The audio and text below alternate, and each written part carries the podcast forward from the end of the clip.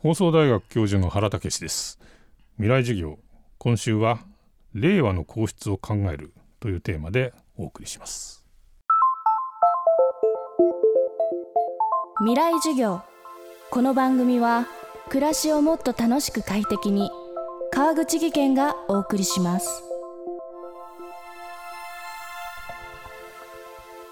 今年10月26日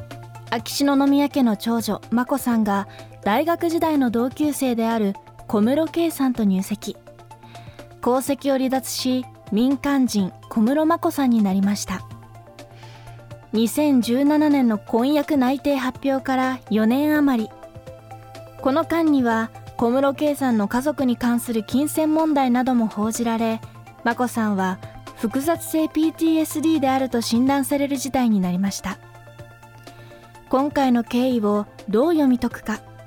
そして皇室の存続をめぐる現在の状況について放送大学教授で皇室に関して数多くの著作をお持ちの原武さんにお話を伺っていきます。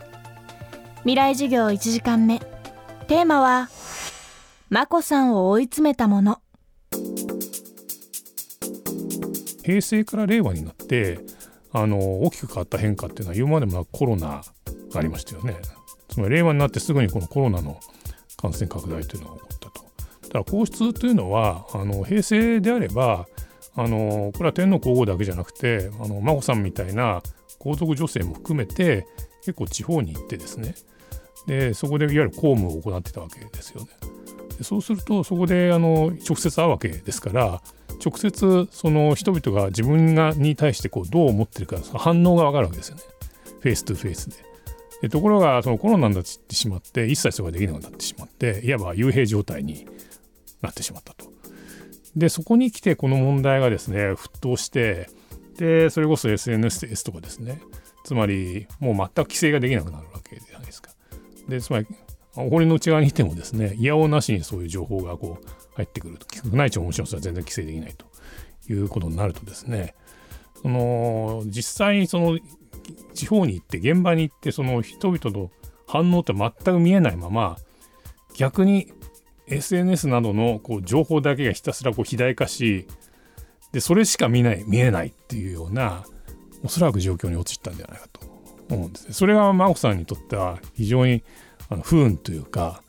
かなりこう追い詰められていく一つのやっぱり重要な私はきっかけになったんではないかというふうに思うんですよね。これはもしまだコロナがここまであの広がらなくてですねその従来通りの地方公務ができていたならばもう少し何て言うか自分がどう見られてるかっていうことについての認識がね多分違ったんじゃないかと思うんですけれどもそれが全くできなかったということが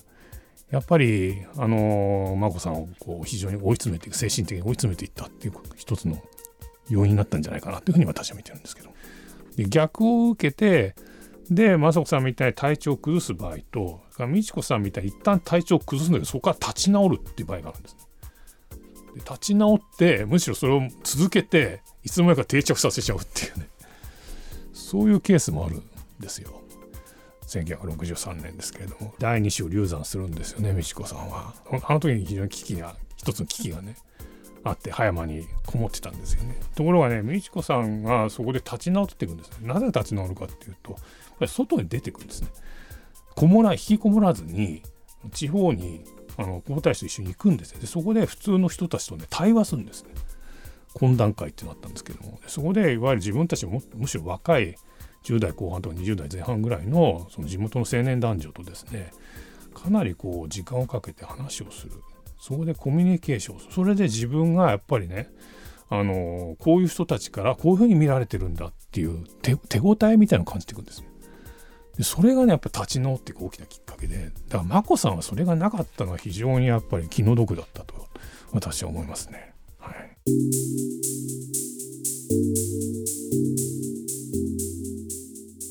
10月26日の記者会見でとりわけ強い印象を残したのは眞子さんの主導的な動きでした。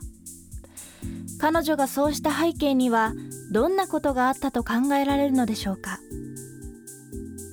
だからそういう過去の事例に学んだ部分は私はあるんじゃないかという気がするんですよね。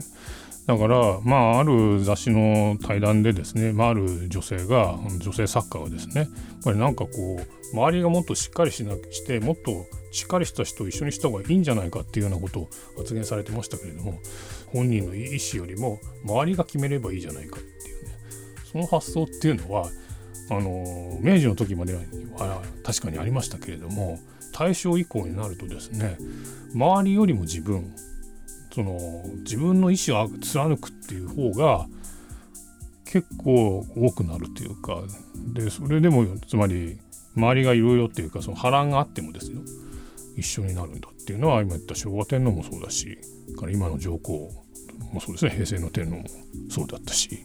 それから今の天皇も平成の時に結婚しましたけど、まあ、やっぱりいろいろあったわけですよね。でもやっぱりこの諸子を貫くっていうことが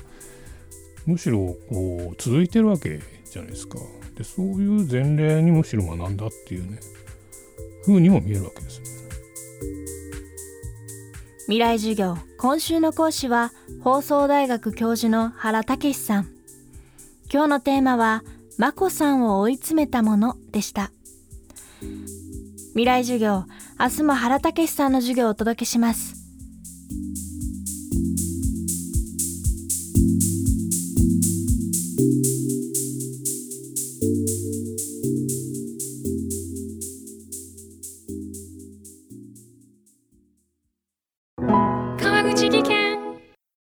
階段での転落大きな怪我につながるので怖いですよね。足元の見分けにくい階段でもコントラストでくっきり白いスベラーズが登場しました。皆様の暮らしをもっと楽しく快適に。川口技研のスベラーズです。未来授業。この番組は暮らしをもっと楽しく快適に。川口技研がお送りしました。